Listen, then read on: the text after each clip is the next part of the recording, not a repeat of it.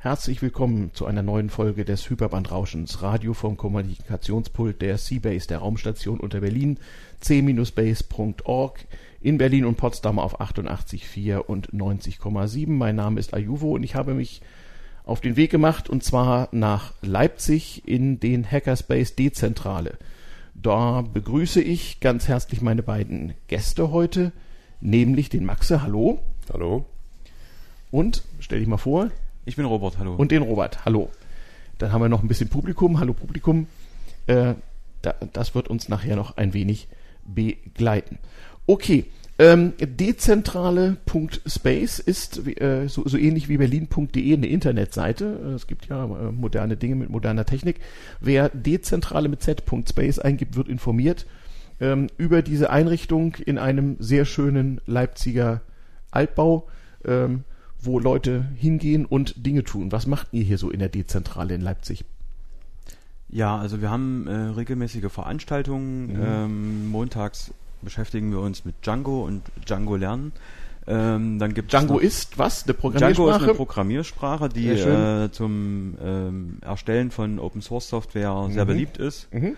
Und deswegen auch von uns präferiert wird in dem mhm. Äh, Kurs am Montag. Mhm. Dann gibt's noch eine Hardware-Bastelrunde, wo sich die Leute hauptsächlich mit äh, alles, was so Arduino, ähm, mhm. solche Dinge äh, und Löten und mhm.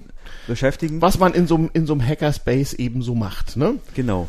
Das ist ja eine weltweite Bewegung, die so irgendwann Ende der 1990er Jahre angefangen hat und mittlerweile gibt es eigentlich in der, zumindest in der westlichen Welt in jeder nennenswerten Großstadt einen Ort, wo sich die Leute, die die Bits und Bytes beim Namen kennen, mal treffen und gemeinsam Dinge tun.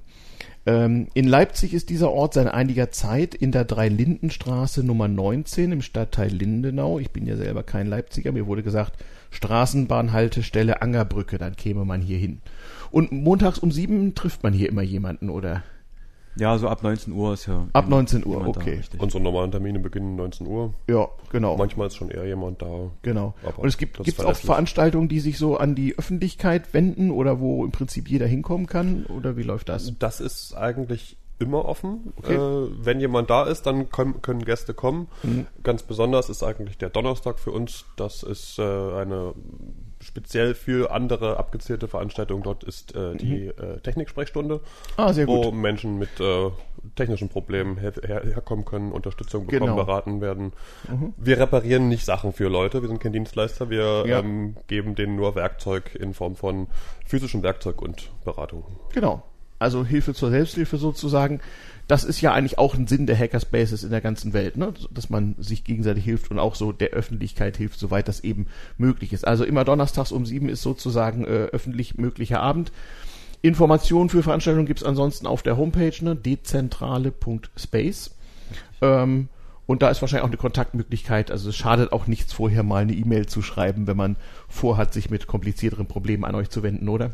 Genau, also es gibt eine öffentliche Mailingliste, auf der jeder schreiben kann. Mhm, und, okay. Ja, die gute alte Mailingliste, wie vor 25 Jahren, wie Gott das Internet erschaffen hat. Okay, da wird man dann auch informiert. Na, ähm, ich nehme an, ähm, der Internetbrowser eures geringsten Misstrauens wird euch dabei helfen, den Weg zu finden in die Dezentrale in Leipzig, in die Dreilindenstraße Nummer 19. Ich bin hergekommen, ähm, eigentlich hätte ich das ganze Wochenende hier sein sollen, wenn hier, hier fand an diesem Wochenende ein sogenanntes Geekend statt ein Geekend, also ein Weekend für Geeks, ähm, ist ein ja, stehender Begriff eigentlich dafür, ähm, dass sich Leute treffen und auch inhaltlich Programm machen. Wir haben hier Vorträge gehört. Ich habe heute einen, äh, einen interessanten gehört über äh, ein offenes Betriebssystem. Ähm, was gab es noch für Vorträge so, die euch besonders erwähnenswert scheinen? So. Ähm, sehr beeindruckend fand ich äh, den Vortrag von Andreas, der äh, ein mhm. Satellitenortungssystem bauen will. Mhm. Also verschiedene Bodenstationen, die ähm, wie GPS funktionieren, eben nur andersrum. Genau, also äh, am Boden sind sozusagen die in Anführungsstrichen Satelliten und die Empfangsstationen kreist um die Erde. Ja. Genau, und kann daher feststellen, wo sie ist. Genau, also und kann dies mitteilen. Es ist erstaunlich, wie viele kleine äh, kleinen Satelliten von irgendwelchen kleinen Firmen irgendwo oben sind, zu Testzwecken. Die sind dann 10 mal 10 Zentimeter groß und ja. wenn die dann abgeworfen werden, dann müssen die auch wieder gefunden werden und da genau. haben die manchmal ein bisschen Probleme. Absolut, absolut. Hier in Leipzig findet ja auch immer zwischen Weihnachten und Neujahr der äh, Chaos Communication Congress statt, also das Jahrestreffen des Chaos Computer Clubs, mit dem dieser Hackerspace wie die meisten anderen auch äh, gute Beziehungen und eine gewisse Schnittmenge pflegt. Ich war auf dem letzten und da waren auch Leute, die so kleine CubeSats heißen die heute, ne? So Schuka-Ton große ja. kleine ja, Satelliten, die man so als Beiladung auf die große Rakete mit draufpackt. Und die müssen natürlich gefunden werden und das ist für Amateure nicht so ganz einfach. Ja, und wenn die dann nach ähm, sechs Tagen oder wie lange der Akku mhm. hält, noch nicht gefunden worden sind und noch nicht das Signal bekommen haben, dass sie sich ausrichten sollen, dann mhm. hat man eben mal 150.000 in den Sand gesetzt. 150.000 Euro kostet so ein kleiner Satellit. Ja, hat er gesagt. So. Okay. Also mit Transport und. Also, hier wird echte Raumfahrt, echte Raketenwissenschaft betrieben, nicht nur dem Namen nach. Hm? Ja. Wenn wir das Programm gerade von hinten nach vorne aufrollen, davor war halt äh, ein Thema, was auch für Hackspaces sehr üblich ist, äh, mhm. 3D-Drucken. Okay. Da hat einer aus unserem Space äh, drei verschiedene Modelle äh, von 3D-Druckern präsentiert und hat mhm. auch die Grundlagen des 3D-Druckens erläutert. Das war genau. eigentlich auch sehr interessant. Das war. ist was, was man auch durchaus für die Öffentlichkeit mal sehr, sehr gut brauchen kann. Irgendein kleines, äh, spezielles Kunststoffteil an einem äh, liebgewonnenen Gerät oder Gegenstand, was kaputt ist, das kann man tatsächlich relativ gut heutzutage in Anführungsstrichen ganz einfach drucken. Also der Teufel liegt auch da im Detail, aber es lassen sich tatsächlich äh, in kleinen Serien und kleinen Mengen äh, kleine detaillierte Dinge herstellen heutzutage, ähm, die es ermöglichen, ja, Gegenstände zu retten, die man dann früher wegwerfen musste zur Notmangels Ersatzteil. Ne? Also ich bin selber betroffen, so ich bin Oldtimer-Fahrer und so kleine 50 Jahre alte Kunststoffteile an Autos. Also das ist ein Segen für die äh, 3D-Druckerindustrie. Also von daher, auch da kann einem geholfen werden. Was gab es noch so an Themen? Also äh, Programmierung hatten wir, 3D-Drucker hatten wir. Was gibt's noch so? Ich sehe ich sehe also, hier ja, die Einladung, Basteln, Vorträge, Workshops, Musik.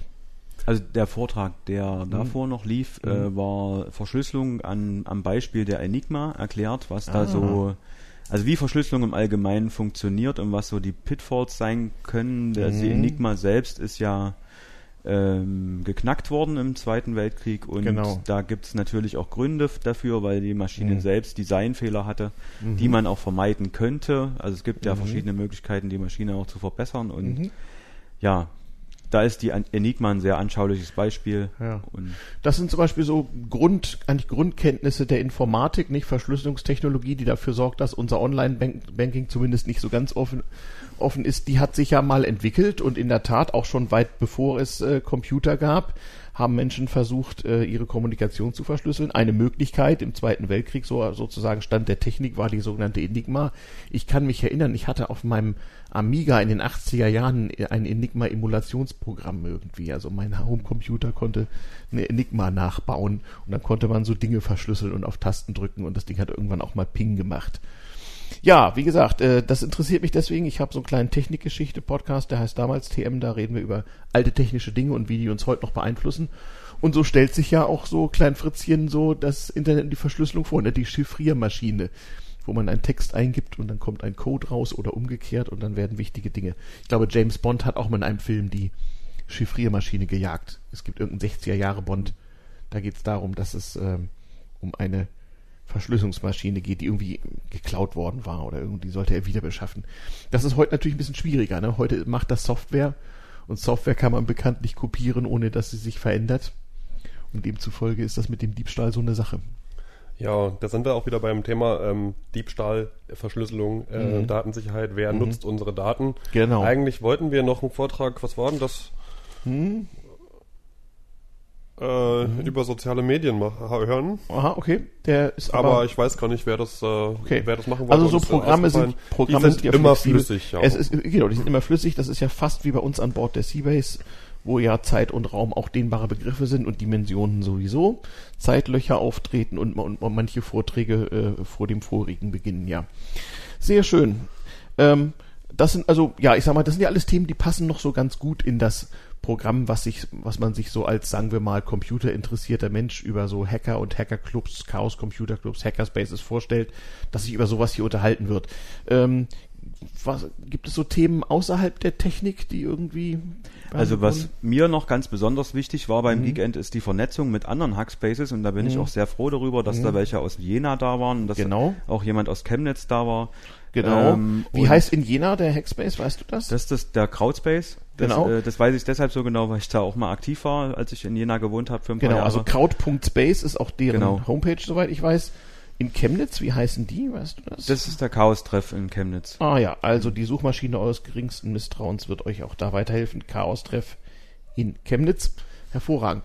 Ja, genau, so, also, also aus, aus der Region trifft man sich so, ne? Also. Ja, also mhm. das ist auch eines meiner Ziele, dass auf dem nächsten Kongress der die Chaos-Zone mal ein bisschen größer wird. Die war mal ein bisschen zu klein auf dem 34C3, muss ich ja. sagen. Ja, wenn diese Sendung ausgestrahlt wird, wird es äh, schon vorbei sein. Insoweit darf ich das sagen. Auch die mehreren Berliner Hackerspaces, von denen die Seabass ja nur einer und äh, der älteste ist, äh, werden sich äh, in naher Zukunft mal getroffen haben, ähm, um sich gegenseitig auszutauschen, damit man sich mal ein bisschen besser kennenlernt. Also das ist tatsächlich auch innerhalb der Großstadt Berlin auf jeden Fall immer wieder ein Thema. Also Kraut.space in Jena, Chaos-Treff äh, Chemnitz, äh, selber c-base.org in Berlin sind so Hackerspaces. Ist auch jemand aus Dresden da vom Zentralwerk? Da Oder? waren auch Leute da. Ah, Gestern war also okay. Dresden waren da. Ich glaube, Kassel war noch. Ah, ja, ja gestern Kassel, war ein Dresden da, der war aber nur gestern mhm. Freitag da war der, glaube okay. ich. Also man besucht sich auch so ein bisschen und vernetzt sich auf diese Weise. Das kann ja immer mal nützlich sein und ja, habt ihr auch so dieses Phänomen, dass man Leute schon seit Jahren irgendwie online kennt, auf Mailinglisten oder sonst irgendwo und kein Gesicht dazu und äh, dann trifft man sie mal, ach, du bist das? Ja, also mir, mir geht es öfter mal so, also mhm. gerade so auf Twitter oder so, da sieht man halt nicht immer das Foto dazu und mhm. wenn man der Person dann doch mal im wahren Leben begegnet, ist das immer schon mhm. erstaunlich, weil manchmal stellt man sich die Person ganz anders vor, als sie dann in Wirklichkeit aussieht. Ja, ja, das geht mir auch immer so. Also meine Podcast-Hörer sind auch immer manchmal etwas überrascht. Ich werde auch manchmal einfach an der Stimme erkannt, ohne dass Leute irgendwie ein sonstiges Bild dazu im Kopf haben und das führt auch schon mal manchmal zu ein bisschen weirden Erlebnissen so. Aber ja, so ist das eben, wenn die eigene Stimme äh, durch den Äther, nicht wahr, durch den Äther zum Hörer kommt. Das tut sie auch hier äh, im Radio vom Kommunikationspult der Raumstation Seabase des Hackerspaces und der Raumstation unter Berlin c-base.org auf Berlin 88,4, Potsdam 90,7 oder zum zeitsouveränen Vor- oder Nachhören auf hybre.hybr.de. Ja, wir melden uns vom Geekend aus Leipzig. Ähm, bei mir äh, sitzen der Robert und der Maxe.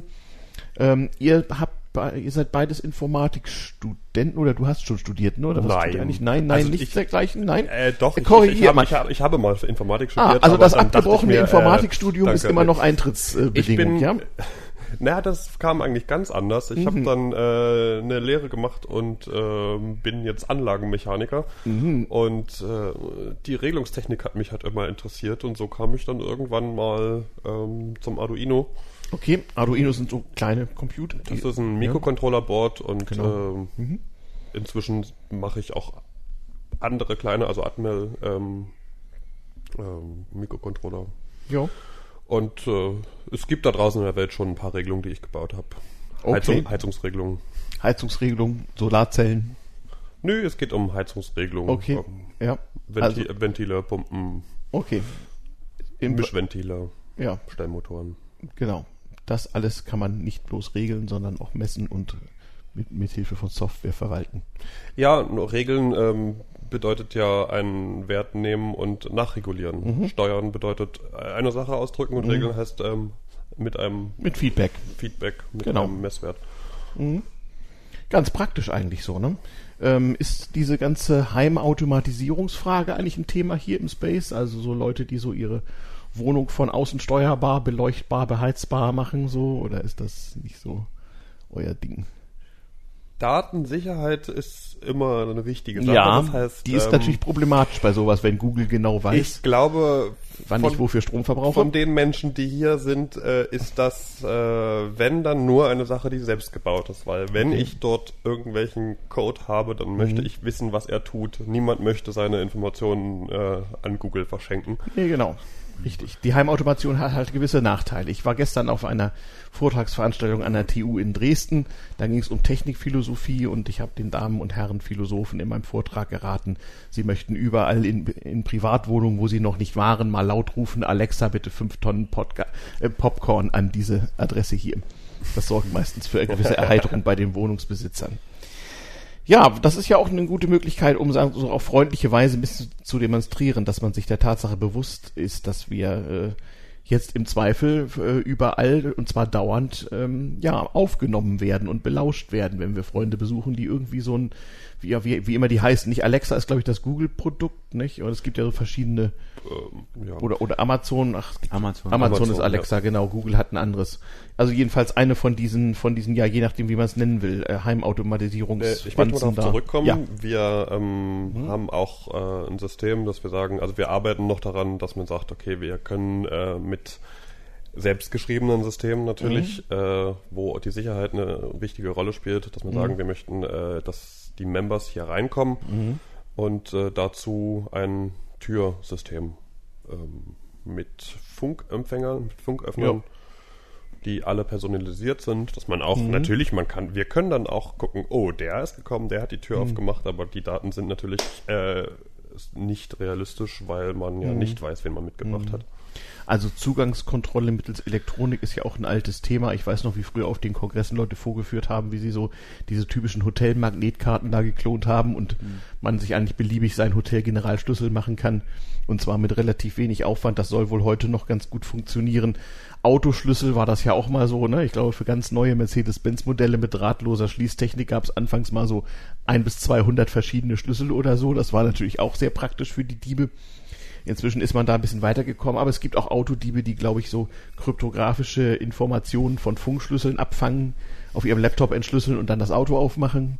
Also schon, schon ganz tolle Sachen. Wenn ich an Bord der Seabase mich einlogge, dann benutze ich dafür tatsächlich so eine fiese RFID-Karte, so eine drahtlose.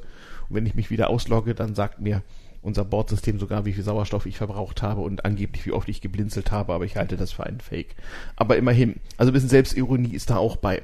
Schließsysteme sind da sowieso eine ganz wichtige Sache. Äh, ja, aber bei euch kann man ja einfach klingeln. Und zwar Dienstagabends um 7 Uhr, wenn ich das richtig sehe.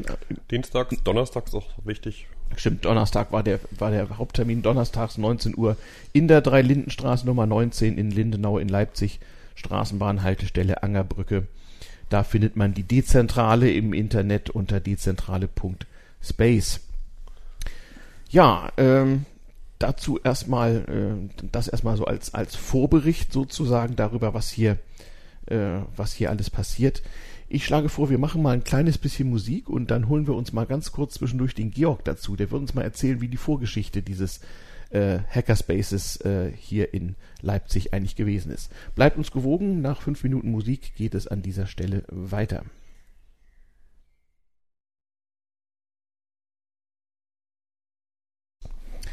Hallo, da sind wir wieder beim Hyperbandrauschen, dem Radio vom Kommunikationspult der Seabase, der Raumstation unter Berlin, c-base.org auf Berlin 88,4 und Potsdam 90,7. Wir melden uns heute aus Leipzig, aus der Dezentrale, dem örtlichen Hackerspace.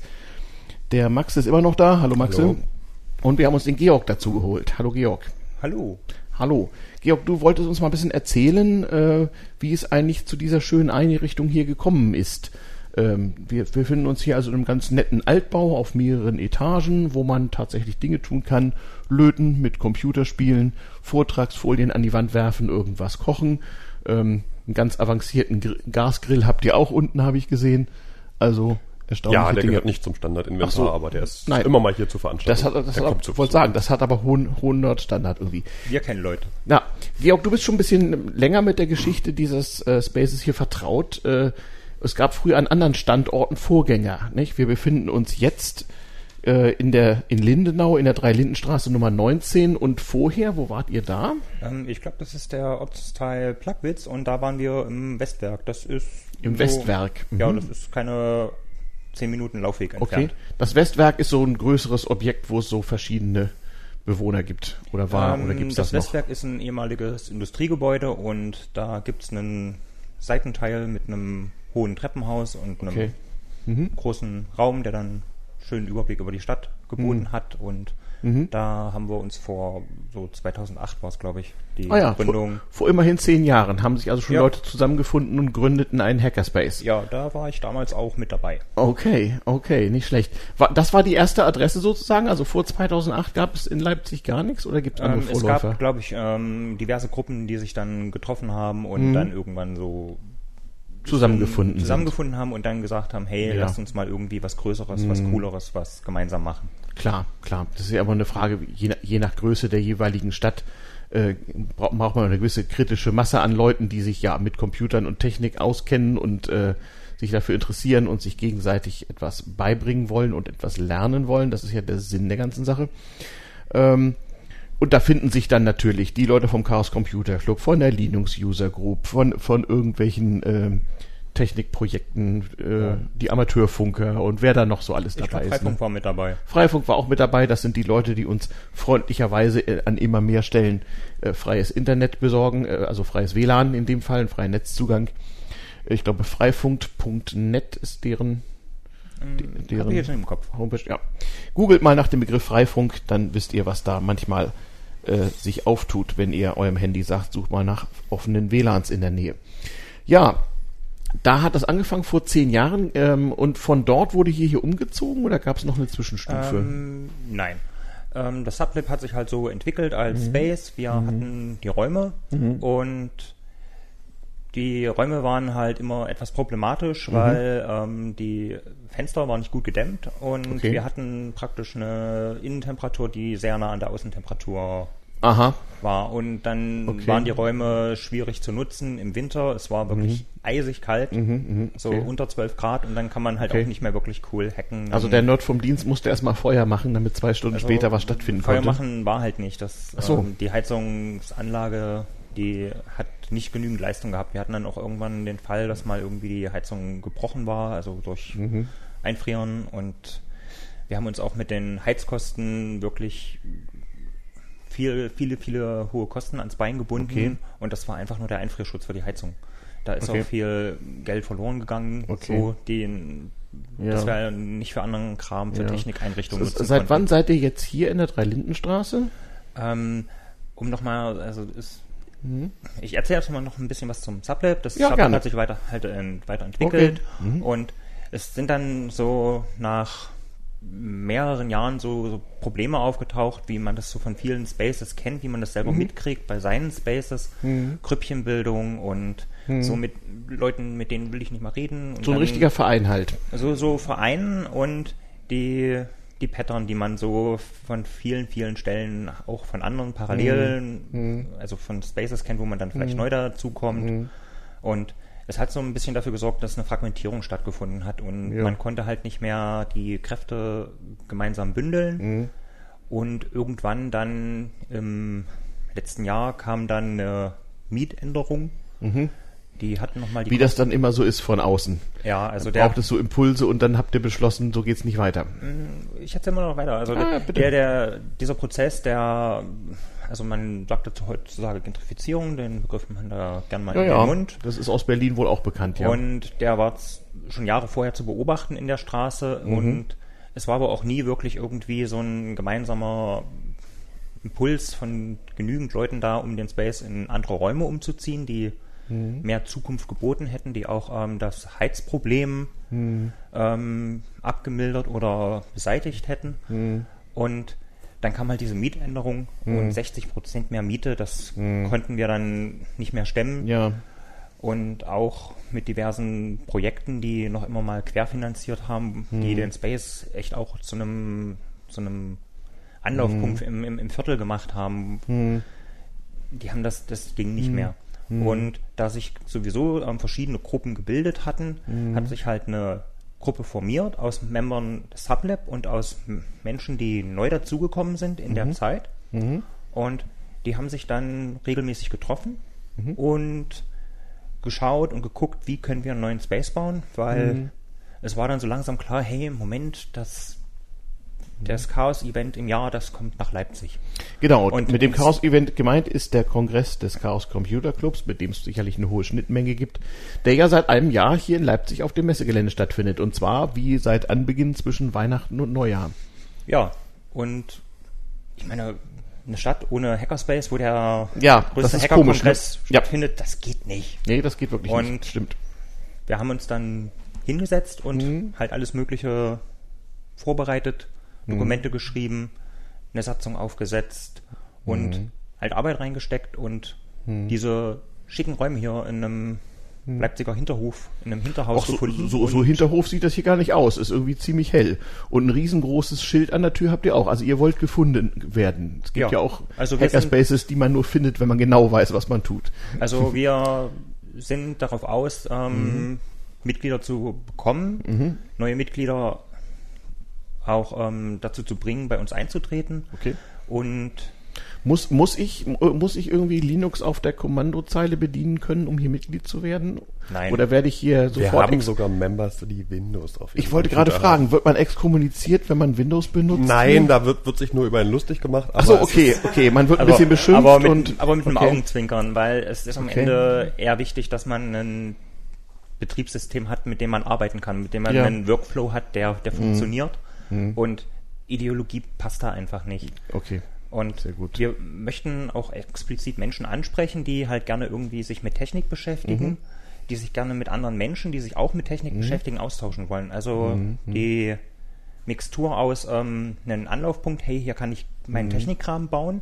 Hier mhm. finde ich aber auch soziale Kontakte, mit denen ich gemeinsam was machen kann, wo ich fragen kann, wo ich mich einerseits mit Technik und mit Menschen, die Gleichgesinnte die, die einfach so denken wie ich. So ein okay. bisschen so dieses Chaos-Feeling. Genau. Das viel berühmte, schwer zu beschreibende, was immer wieder auf Veranstaltungen auftritt, in denen der Chaos Computer Club eine Rolle spielt.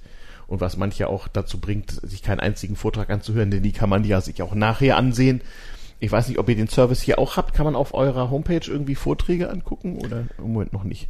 Wir nee, hatten, nee, haben wir nicht. Nee. Die Homepage ist zurzeit noch ein bisschen in Überarbeitung, aber Aha, alle das irgendwie wie so bei jeder anständigen Hackerorganisation, genau. ne? Der, der, der Schuster hat die schlechtesten Schuhe. Sie funktioniert erstmal ja, ein bisschen, okay. aber es könnte noch. Also dezentrale mit Z, die dezentrale.space, ja, auch so eine Domain, es gibt nicht nur .de, nein, dezentrale.space ist die Seite des Leipziger Hackerspaces. Ja, wie ging es dann weiter? Also ihr habt euch getroffen und dann wieder einen neuen Verein gegründet, wie man es in Deutschland so macht, oder wie ging das? Ja, genau. Also okay. es stand halt fest, dass dann das Sublab irgendwie ähm, abgebaut wird. Ja. Und einen neuen Space gründen. Hm. wie, wie kamen wir auf den Namen Dezentrale? Wir haben verschiedene Namen in den Topf geworfen so. und unter anderem irgendwie sowas wie Attraktor oder mhm. ähm, die, diverse andere Namen. Okay. Also Attraktor gibt es schon, ähm, ich bin jetzt nicht genau. Ja, das, das also gibt immer sehr kreative Namen. Namen. Ich fand es, das. Es, es, gab verschiedene Namen, okay. die auch irgendwie IT-relatiert ja. waren und ja. unter anderem okay. irgendwie Buzzy äh, Biber Bau oder okay. sowas. Okay. Kennt man irgendwie sowas und am Ende mhm. war es mhm. halt dezentrale mhm. und damit sind wir jetzt alle zufrieden irgendwie. Das ist. Mhm. Mhm. Ja, mhm. damit können wir uns identifizieren. Okay. Ähm, ich dachte eher, äh, muss ich irgendwie loswerden, ich dachte erst, das wäre so, also, so ein Leipzig-Dresden-Ding, so eine gewisse lokale äh, Rivalität, weil der Dresdner Chaos Computer Club, der residiert ja im Zentralwerk. Wenn es dann in Leipzig eine Dezentrale gibt, ist das ja auch ein Statement irgendwie. Aber da habt ihr nicht dran gedacht. Nee. Also okay. das war einfach nur irgendwie so dezentral von okay. zentral von okay. dieses Auflösen von zentralen ja. Strukturen. Ja, genau. Misstraue Autoritäten, eine der Grundsätze ja. des Chaos Computer Clubs, ne? Genau. Okay, also wie ging es dann weiter? Ihr habt dann also gewusst, was ihr wollt, aber dazu musstet ihr erst noch ein Objekt finden und Geld sammeln und wie habt ihr das alles geschafft eigentlich? Also Na, wir haben uns immer wieder damit beschäftigt, wir haben uns immer wieder getroffen mhm. und zusammengearbeitet und mhm. so dieses gemeinsame Ziel, einen Space zu bauen. Einen, wie viele Ort. Leute wart ihr da so ungefähr? Am Anfang waren wir ungefähr so sieben, ja. sieben bis zehn. Okay. Also so, dass man einen Space gründen kann. Okay, ja. Ich glaube, sieben braucht man immer noch zur Gründung eines Vereins und ja. da hat sich der Gesetzgeber was dabei gedacht. Habt ihr denn das ökonomisch hingekriegt? Ich meine, zu zehnt äh, ein großes Objekt, also jedenfalls so für Privatmenschen, ein großes Objekt anmieten und einrichten. Das ist ja nicht so ganz ohne. Wie habt ihr das hingekriegt? Wir haben ein bisschen kalkuliert und es waren ungefähr so die Kosten, wie man sie auch im Sublab hatte. Mhm. Also es änderte sich halt nicht so mhm. finanziell. Mhm. Und damit hatten wir eine Größenordnung, die, die machbar war, die äh, ja. Hand, die stemmbar war. Das habt ihr zu zehn, zehn Individuen hingekriegt? Zehn, zehn, 15 rum. Okay. Und mittlerweile sind auch mehr Mitglieder dazugekommen. Es hm. reicht noch nicht ganz, um jetzt irgendwie hm. mehr Geld zu haben am okay. Ende des Monats, um dann irgendwie okay. zu sagen, hey, das sparen wir für einen 3D-Drucker oder für ja. irgendwelchen anderen coolen Kram. Hm. Aber es reicht halt so für Strom und Miete und Heizung und was man so braucht. Ja. Ja. Und dann mhm. bringt man halt selber immer noch mal irgendwie. Kannst du sagen, mit. wie viele Member ihr im Moment seid? So ungefähr? Äh, so 18, glaube ich. 18, okay. Ich glaube, wir haben kürzlich ein, zwei dazu bekommen. Oh, wir könnten schon sehr, bei 20 sehr, sehr sein. Gut. Okay, okay, okay, okay. Na, das klingt nach dem kleinen, feinen Club, der durchaus noch ein paar Leute brauchen kann, denn ich meine, Leipzig ist ja nun keine Kleinstadt, da müsste sich eigentlich noch ein bisschen, bisschen Chaos finden lassen irgendwie. Zumal, wo Leipzig jetzt so eine der Hauptstädte des deutschen Chaos ist irgendwie. Ja. Müsste sich doch eigentlich also, was finden lassen. Sollte. Ja, demgemäß, ne, donnerstags abends, 19 Uhr, äh, öffentlicher Treff in der Dezentrale in Leipzig in der Dreilindenstraße Nummer 19. Dafür treffen wir uns dann gerne auch äh, freitags. Es gab mal früher einen Aha. Termin freitags ähm, mhm.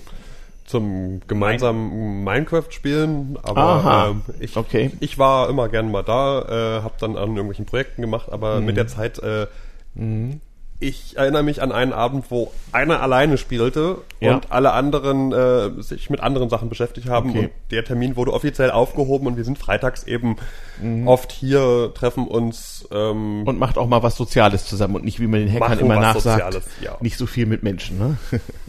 ja, also wir sind eine relativ eng zusammengewachsene Gemeinschaft, wahrscheinlich einfach durch diesen Prozess, diesen mhm. Space zu gründen. Mhm. Und ja, ist auch schon eine Leistung mit so relativ wenig Leuten. Ja, also das kriegen wir auch viel zurückgekoppelt, dass okay. ähm, die Leute sagen, was, ihr habt innerhalb von einem Dreivierteljahr einen Space hochgezogen. Ja. Und Nicht wir schlecht. denken uns, ach, wir haben so viel, oh, so viel Zeit ja. und so viel Mühe ja. und, und das, das, hat so lange Jahrelange Diskussionen auf Messageboards, ja. irgendwie ging, so die Erwartungshaltung und das, was wir zurückgekoppelt kriegen, das mhm. hm. Ja, wenn man also, drin steckt, dann fühlt es sich schon manchmal so an, als würde man in Honig schwimmen, aber ähm, wenn man dann hm. Über die sozialen Aspekte so des im Hackerspace arbeiten reden wir gleich. Danke erstmal dir, Georg, für den Einblick in die Geschichte und die letzten zehn Jahre. Ähm, und dann wollen wir mal darüber reden, was die nächsten zehn Jahre oder noch länger in der Dezentrale, wo so alles passiert. Okay, Georg, vielen Dank. Äh, wir spielen wieder ein bisschen Musik und kommen dann zum dritten Teil. Bis gleich. So, willkommen zurück nach ein bisschen Musik beim Hyperbandrauschen, dem Radio vom Kommunikations Mischpult der Seabase, der Raumstation unter Berlin mit Hackerspace, c-base.org auf Berlin 88,4 und 90,7 in Potsdam. Wir melden uns heute von einer Extravehicular Activity, von einer Exkursion sozusagen nach Leipzig in die Dezentrale, dezentrale.space, dem Leipziger Hackerspace, haben eben ein bisschen was über die Geschichte gehört und waren so ein bisschen dabei, ähm, uns darüber zu unterhalten oder einzusteigen, was eigentlich so passiert äh, in so einem Hackerspace, was da so für Leute sind und was man eigentlich äh, zusammen macht und äh, welches Verhältnis das zum eigenen Privatleben hat, zur Ausbildung, zum Studium, zum eigenen Beruf, Familie und so weiter. Ähm, zurückgekommen, zurückgekommen ist der äh, Robert. Hallo Robert. Hallo. Und Maxe ist immer noch da. Hallo, Hallo. Maxe. Der Georg widmet sich wieder anderen Dingen. Ähm, ja, wie ist das so? Also ich meine, es ist ja auch eine ganze Menge Zeit. Ihr seid relativ wenige Leute. Wir haben eben gehört, so 18, 20 Mitglieder irgendwie im Leipziger Hackerspace. Wir haben ein bisschen darüber geredet, was man hier so tut. Das ist ja auch ein gewisser Zeitaufwand. Also wie schafft man das neben allem anderen, was man noch so tut? Ist das hier, äh, sagen wir mal, ein Arbeitsplatz oder lebt man hier auch oder leben manche nur hier oder entsprechend dem Klischee? So. Entsprechend dem Klischee gibt es immer ein, zwei Personen, die. Äh, Jetzt sag nicht, hier, wohnen, hier, hier wohnen Leute im Serverraum so. Nein, hier wohnt okay. niemand und ich mhm. weiß nicht, ob es äh, irgendwo niedergeschrieben steht, aber es ist auf jeden Fall nicht gern gesehen, wenn hier irgendjemand schläft. Ich habe es okay. auch noch nicht erlebt bisher. Okay. Gut. Das war, wir haben vorhin An über Sublab geredet, da genau. ist es manchmal passiert, dass da jemand passiert dort geschlafen manchmal. hat und äh, das ja, da ja, ja, schon ja, ja. arge Wie gesagt, das entspricht ja äh, durchaus dem Hacker-Klischee, so nach, nach dem Motto bloß nicht weg vom Keyboard, man könnte ja irgendwas versäumen womöglich gar in diesem Internet. Ja, und was macht man dann sonst so? Also du hast erzählt, du bist äh, Anlagenbauer so, also du hast irgendwie eine acht Stunden... Ein Klempner sagt man normalerweise. Ja, ja, heutzutage heißt doch niemand mehr Klempner. Ich bitte dich. Also wenn ich Klodeckel vergolden würde, wäre ich doch Ingenieur heutzutage oder nicht? Oder zumindest Bachelor of whatever, Engineering oder nicht? Egal, wir schweifen ab. Ähm, wie ist das bei dir so? Bist du erwerbstätig oder machst du... Äh, ja, also ich bin im äh, Berufsleben äh, als Softwareentwickler tätig. Mhm. Ähm, also ich habe auch Informatik studiert und ähm, arbeite jetzt seit sieben Jahren als Softwareentwickler und ich bin einer, der etwas dagegen hat, seinen Beruf immer nur so von 9 to 5 in der Zeit auszuüben, in der man auf Arbeit ist. Ich finde, Softwareentwickler ist ein Beruf, den man sein ganzes Leben lebt. Also das mhm. okay. was das ganze Leben durchdringt. Also man ist entweder Softwareentwickler oder ist es nicht. Das ist also auch ein Lebensstil, Und, ja.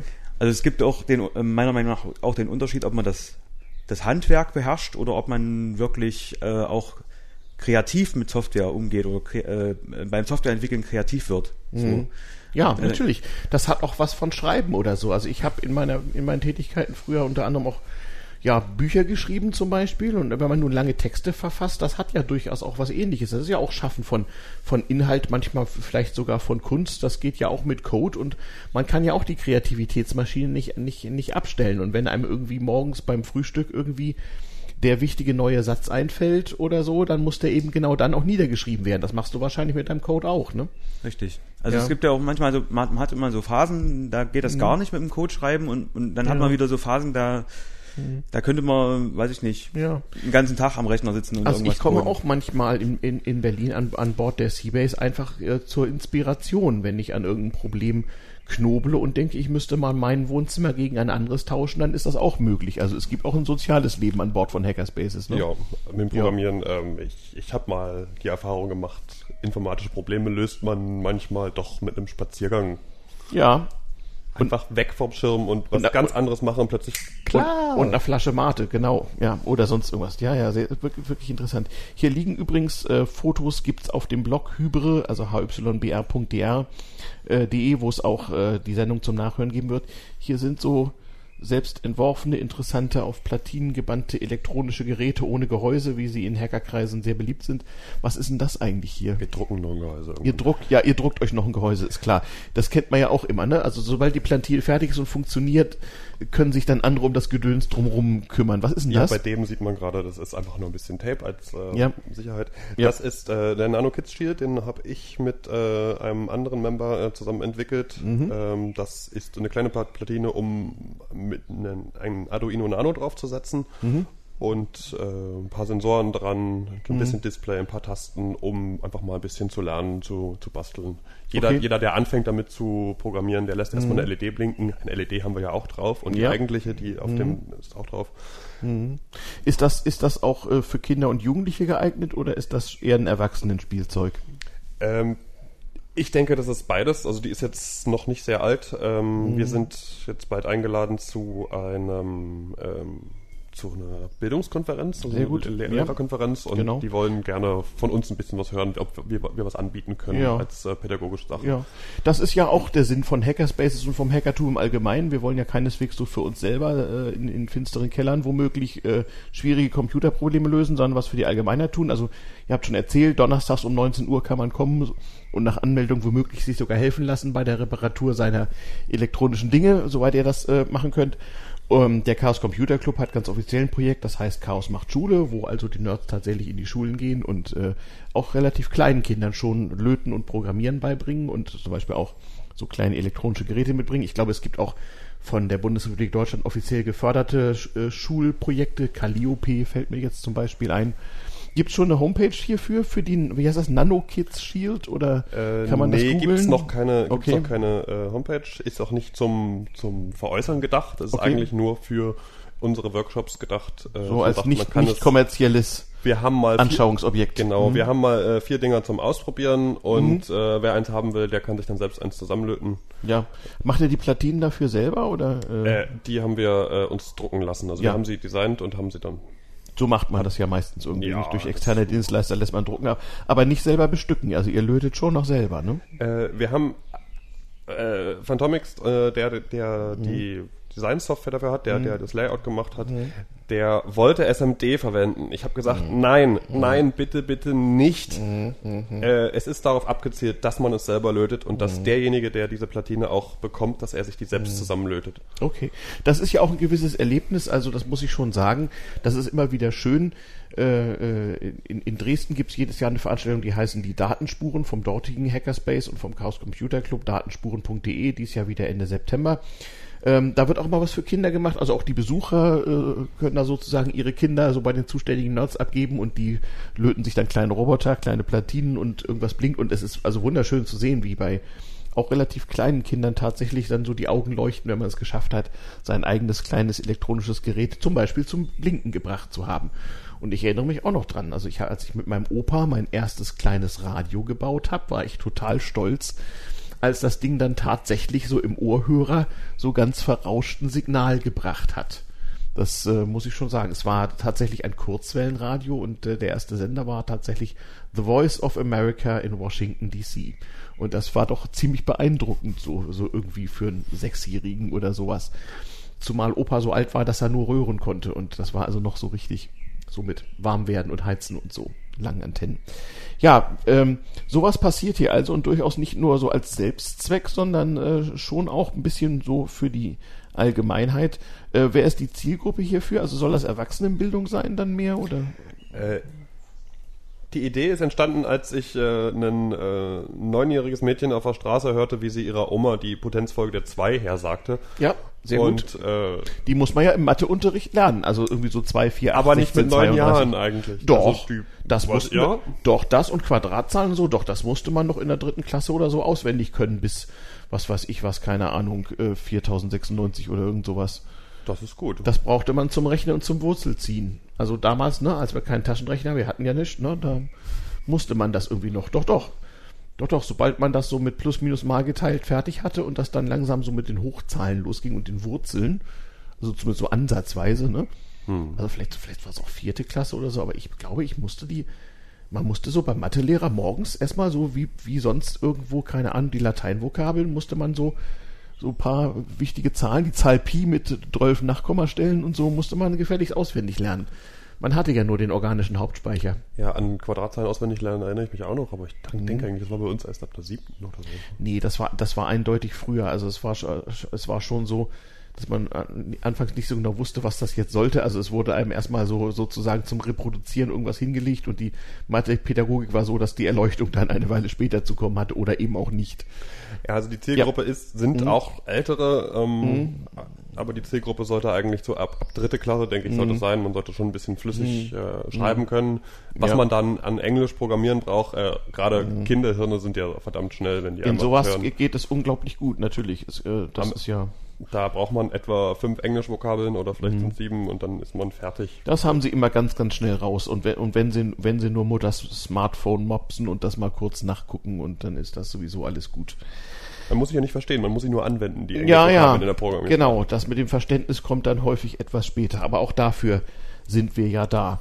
Aber das Interesse ist groß, mhm. hat, hat sich mhm. jetzt so ein bisschen rausgezeigt, mhm. dass wir vielleicht mal ein ganzes Wochenende machen für Leute, mhm. so Einführungen mit, mit Arduino, ja. äh, nicht genau. zu sehr in die Tiefe gehen. Einfach mal damit Leute sehen, also es gibt neben den Personal Computern, den Laptops und Desktops auch noch ganz kleine Computer, die man sich selber zusammenbauen kann. Die kosten, was kostet sowas so zusammengebaut? Ein 50er oder so? Ähm, die Platine kostet etwa eins, ja, es kostet 15 Euro, denke ich. Oh, 15, 1,5, also äh, doch äh, so eher preisgünstig und da kann man tatsächlich. Also den, den bestellt man natürlich fertig, das ist ja okay. auch schon eine fertige Platine. Genau, der, das der, ist tatsächlich ein Computer, schön klein. Man, das ist ein das Nano, ist, das ne? Ist, das ist ein Nano, ja. ja der kostet, genau. wenn man den auf Ebay aus äh, mhm. China sich schicken lässt, dann kostet er 4 Euro. Genau, okay. also Na Nano, ja, gibt es da irgendwelche zentralen Informationsressourcen? Gibt es auf eine Wikipedia-Seite Nano Microcomputer oder so? Äh, Arduino-Website, Arduino.cc, Arduino, genau. glaube ich. Ja, okay. Ähm, da kann man ja mal gucken. Also wenn es euch interessiert, nicht wahr, äh, äh, schaut mal nach. Es gibt diverse Hackerspaces. Es gibt sogar eine weltweite Seite, hackerspaces.org, wo man auf der ganzen Welt nachgucken kann. Ist da eigentlich die dezentrale verzeichnet?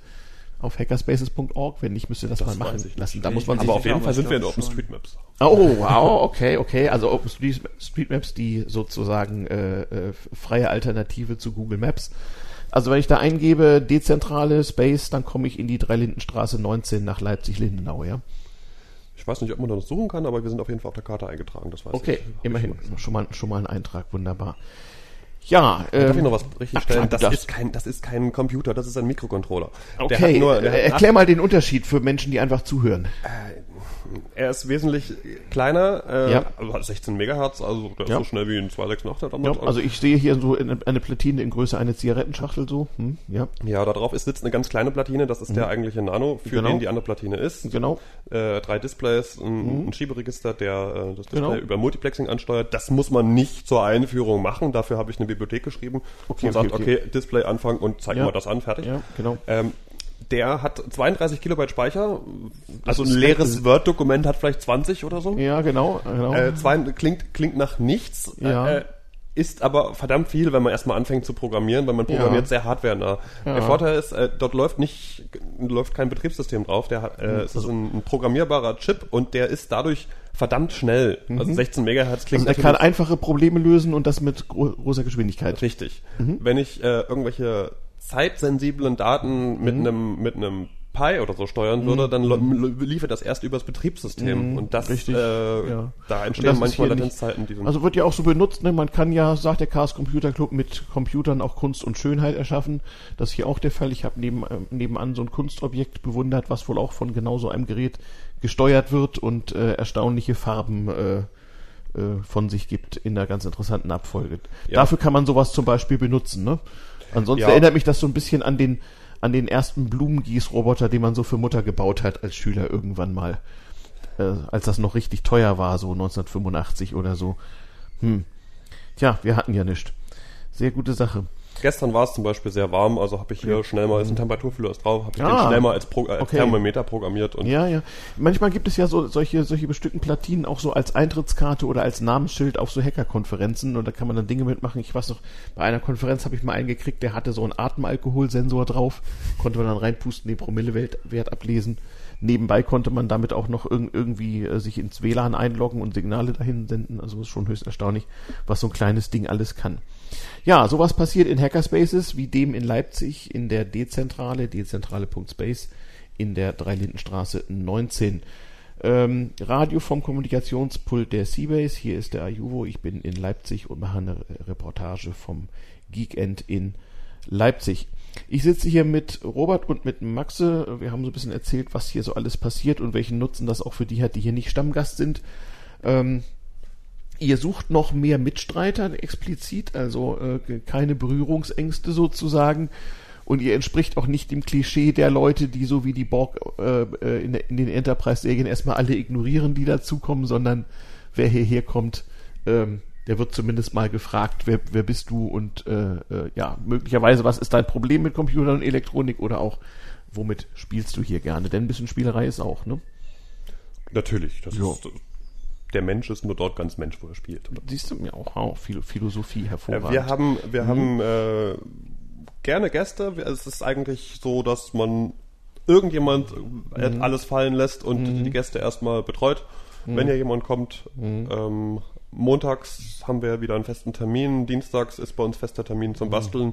Mittwoch, Immer abends um sieben, ne? Ab sieben, ja. Okay. So sieben bis Mitternacht ja. kann man ja. hier jemanden antreffen. Ansonsten habe ich festgestellt, wenn ich Donnerstag, Hacker, Freitag. wenn ich Hackerspaces besuche, das ist ja auch toll, man kann fast überall auf der Welt in jeder größeren Stadt einen finden, dann schreibe ich meistens vorher eine E-Mail. Ich gehe auf die Homepage und schreibe eine E-Mail oder manchmal gibt es ja auch so IRC-Channels oder irgendwas, wo man dann reinschreibt, sagt, hallo, ich bin der und der, komme dann und dann ähm, will mal hören, was ihr denn so macht. Und ähm, das schadet wahrscheinlich nicht, wenn man das hier auch mal macht und einfach eine Mail vorweg schickt. Also donnerstags explizit einfach genau. vorbeikommen. Für, ohne offen für alle, ne? Abends, für um, alle, abends um sieben jeden Donnerstag in der Dreilindenstraße Nummer Und wenn es nur Gäste sind, dann kann man dienstags auch ja. unangemeldet vorbeikommen. Ja, hervorragend. Na, da wissen doch jetzt alle, wie man euch findet und wo man euch findet. Dann wünsche ich euch mal viel, viel Glück mit dem neuen Hackerspace hier. Und ja, liebe Berliner, ne, Leipzig ist ja nun bloß noch eine Stunde weg ähm, und auch außerhalb des Chaos Communication Kongresses ein Besuch wert, zum Beispiel in der Dezentrale. Ja, ja haben wir noch was? Wenn nicht? Naja, also wie hm? gesagt, ähm, die Gruppe, die sich montags trifft, äh, hm. will ja sich auch wieder ein bisschen mehr um Open Source Software kümmern mhm, und okay. nicht nur um diese Hardware-Probleme. Und äh, es wäre ganz gut, wenn die Gruppe da auch noch ein bisschen größer werden würde. Ja, also auch da sucht ihr Leute. Ne? Also wenn ihr gerne euch mit offener Software beschäftigt, wenn ihr irgendwas entwickelt oder sonst in irgendeiner Form damit macht, Montagabends ist dann der richtige Termin. Ne? Okay, ja, in diesem Sinne, ähm, die Terminsektion ist relativ kurz auf die Datenspuren in Dresden. Datenspuren.de ist die Homepage. Ende September habe ich hingewiesen. Da könnte man auch mal in einem größeren Rahmen einfach so hingehen, ohne sich vorher Eintrittskarten kaufen zu müssen. Das ist ja beim Chaos Computer Club ansonsten auch so eine Sache. Denn der Kongress Ende des Jahres, der wird wieder ganz schön ausgebucht sein, nehmen wir an. Ne? 15.000 Leute waren letztes Mal da auf dem Leipziger Messegelände. Mal sehen, wie viel es dieses Mal werden und wo die alle unterkommen. Irgendjemand hat mir erzählt, es gäbe in ganz Leipzig nur 20.000 Hotelbetten. Na, wir werden sehen, was passiert. Okay, in dem Sinne, wir spielen noch ein bisschen Musik zum Ausklang. Das war das Hyperbandrauschen äh, mit der Ausgabe für den Juni 2018 nach herkömmlicher Zeitrechnung. Äh, wir hören uns einmal im Monat, in der Regel am ersten Dienstag um 22 Uhr auf 90,7 in Potsdam oder 88,4 in Berlin. Bleibt uns gewogen. Bis bald. Radio vom Kommunikations Pult der Seabase der Raumstation unter Berlin c-base.org. Bis bald.